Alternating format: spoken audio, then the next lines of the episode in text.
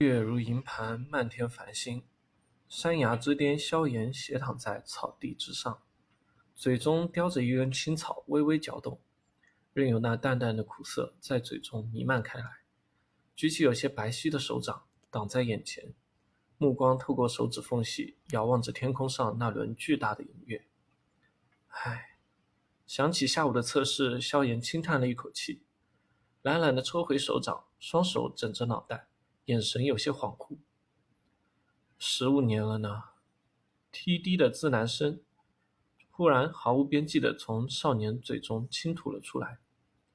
在萧炎的心中，有一个仅有他自己知道的秘密：他并不是这个世界的人，或者说，萧炎的灵魂并不属于这个世界。他来自一个名叫地球的蔚蓝星球。至于为什么会来到这里，这种离奇经过，他也无法解释。不过生存了一段时间之后，他还是后知后觉的明白了过来，他穿越了。随着年龄的增长，对这片大陆，萧炎也是有了些模糊的了解。大陆名为斗气大陆，大陆上并没有小说中常见的各系魔法，而斗气才是大陆的唯一主调。在这片大陆上，斗气的修炼几乎已经在无数代人的努力之下，发展到了巅峰的地步。而且由于斗气的不断繁衍，最后甚至扩散到了民间之中，这也导致斗气与人类的日常生活变得息息相关。如此，斗气在大陆中的重要性更是变得无可替代。因为斗气的极端繁衍，同时也导致从这条主线中分化出了无数条斗气修炼之法。所谓手有长短，分化出来的斗气修炼之法自然也是有强有弱。经过归纳统计。斗气大陆将斗气功法的等级由高到低分为四阶十二级，分别是天地玄黄四阶，而每一阶又分初中高三级。修炼的斗气功法等级的高低，也是决定日后成就高殿高低的关键。比如，修炼玄阶中级功法的人，自然要比修炼黄阶高级功法的同等级的人要强上几分。斗气大陆分辨强弱取决于三种条件。首先，最重要的自然是自身的实力。如果本身实力只有一星斗者级别，那就算你修炼的是天阶高级的稀释功法，那也难以战胜一名修炼黄阶功法的斗师。其次便是功法。同等级的强者，如果你的功法等级较之对方要高级许多，那么在比试之时，种种优势一触即止。最后一种名叫斗技，顾名思义，这是一种发挥斗气的特殊技能。斗技在大陆之上也是有着高等级之分。总的来说，同样也分为天地玄黄四级。斗气大陆斗技数不胜数，不过一般流传出来的大众斗技大多都只是黄级左右。想要获得更高深的斗技，便必须加入宗派或者大陆上的斗气学院。当然，一些依靠奇遇所得到前人遗留下来的功法，或者有着自己相配套的斗技，这种由功法演变而出的斗技，互相配合起来，威力要更强上一些。依靠这三种条件，方才能判断出孰究竟孰强孰弱。总的来说，如果能够拥有等级偏高的斗气功法，日后的好处不言而喻。不过，高级斗气修炼功法，常人很难得到。流传在普通阶层的功法，顶多只是黄阶功法。一些比较强大的家族或者中小宗派，应该有玄阶的修炼之法。比如萧炎所在的家族，最为顶层功法，便是只有族长才有资格修炼的狂狮怒罡。这是一种风属性，而且是玄阶中级的斗气功法。玄阶之上便是地阶了。不过，这种高深功法或许便只有那些超然势力与大帝国方才可能拥有。至于天阶，已经几百年未曾出现了。从理论上来说，常人想要获得高级功法，基本上是难如登天。然而事无绝对，斗气大陆地域辽阔，万族林立。大陆之北有号称力大无穷，可与兽魂合体的蛮族；大陆之南也有各种。智商奇高的、智商奇高的高级魔兽家族，更有那诡异阴狠而著名的黑暗种族等等。由于地域的辽阔，也有很多不为人知的无名隐士。在生命走到尽头之后，性子孤僻的他们或许会将平生所创功法隐于某处，等待有缘人取之。在斗气大陆之上，有流传着一句话：如果某天你摔落悬崖，掉落山洞，不要惊慌，往前走两步，或许你将成为强者。此话并不属假，大陆近千年历史中并不犯这种依靠奇遇而成为强者的故事。这个故事所造成的后果，便是造就了大批每天等在悬崖边，准备跳崖得到绝世功法的怀梦之人。当然，这些人大多都是以断胳膊断腿归来。总之，这是一片充满奇迹以及充满奇迹的大陆。当然，想要修炼斗气秘籍，至少需要成为一名真正的斗者之后，方才够资格。而现在的萧炎，隔那段距离似乎还很是遥远。呸！吐出嘴中的草根，萧炎忽然跳起身来，脸庞狰狞，对着夜空失态的咆哮道：“把老子穿过来当废物玩吗？”一！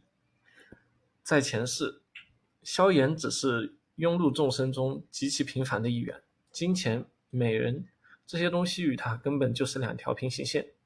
永远没有交叉点。然而，当来到这片斗气大陆之后，萧炎却是惊喜的发现，因为两世的经验，他的灵魂竟然比常人要强上许多。要知道，在斗气大陆，灵魂是天生的，或许他能随着年龄的增长而稍稍变强，可却从没有什么功法能够单独修炼灵魂，就算是天阶功法也不可能。这是斗气大陆的常识。灵魂的强化也造就出萧炎的修炼天赋，同样也造就了他的天才之名。当一个平凡庸碌的知人在知道他有成为无数人瞩目的本钱之后，若是没有足够的定力，很难够能够把握本心。很显然的，前世仅仅是普通人的萧炎，并没有这种超人般的定力，所以在他开始修炼斗之气之后，他选择了成为受人瞩目的天才之路，而并非是在。安静中逐渐成长。若是没有意外发生的话，萧炎或许还真能够顶着天才的名头越长越大。不过很可惜，在十一岁那年，天才之名逐渐被突如其来的变故剥夺而去，而天才也是一夜之间沦落成了路人口中的嘲笑的废物。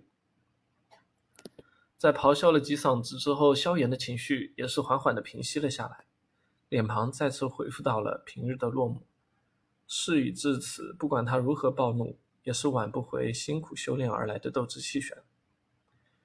萧苦涩的摇了摇头，萧炎心中其实有些委屈，毕竟他对自己身体究竟发生了什么事，也是一概不知。平日检查却没有发现丝毫不对劲的地方。灵魂随着年龄的增长，也是越来越强大。而且吸收斗之气的速度比前几年最巅峰的状态还要强上几分，这种种条件都说明自己的天赋从不曾减弱。可那些进入体内的斗之气却是无一例外的消失的干干净净。诡异的情形让萧炎黯然神伤，黯然的叹了口气。萧炎抬起手掌，手指上有一颗黑色戒指，戒指很是古朴，不知是何种材料所铸。其上还绘有绘着些模糊的纹路，这是母亲临死前送给他的唯一礼物。从四岁开始，他已经佩戴了十年。母亲的遗物让的萧炎对他也是有着一份眷恋。手指轻轻地抚摸着戒指，萧炎苦笑道：“这几年还真是辜负了母亲的期望了。”深深的吐了一口气，萧炎忽然回转过头。对着漆黑的树林，温暖的笑道：“父亲，您来了。”虽然斗之气只有三段，不过萧炎的灵魂感知却是比一名五星斗者都要敏锐许多。在先前说起母亲的时候，他便察觉到了树林中的一丝动静。呵呵，言儿，这么晚了，怎么还待在这上面呢？树林中再静了片刻后，传出男子的关切笑声。树枝一阵摇摆。一位中年男人跃了出来，脸庞上带着笑意，凝视着自己站那站在月光下的儿子。中年人身着华贵的灰色衣衫，龙形虎步间，龙形虎步间颇有几分威严，脸上一对粗眉更是为其添了几分豪气。他便是萧家现任族长，同时也是萧炎的父亲，五星大斗师萧战。父亲，您不也没休息吗？望着中年男子，萧炎脸庞上的笑容更浓了一分。虽然自己有着前世的记忆，不过自出生以来。面前这位父亲便是对自己百般宠爱，在自己落魄之后，宠爱不减反增，如此行径却是让萧炎甘心的叫他一声父亲。言儿还在想下午的测验的事吗？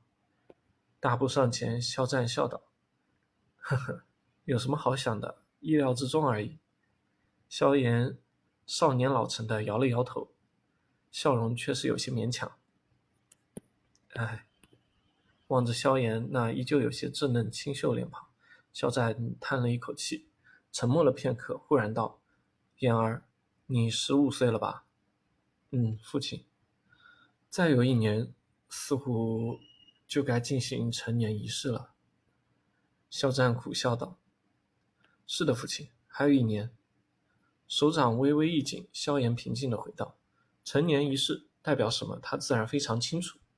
只要度过了。”成年仪式，那么没有修炼潜力的他便将会被取消进入斗气阁寻找斗气功法的资格，从而被分配到家族的各处产业之中，为家族打理一些普通事务。这是家族的族规，就算他的父亲是族长，那也不可能改变。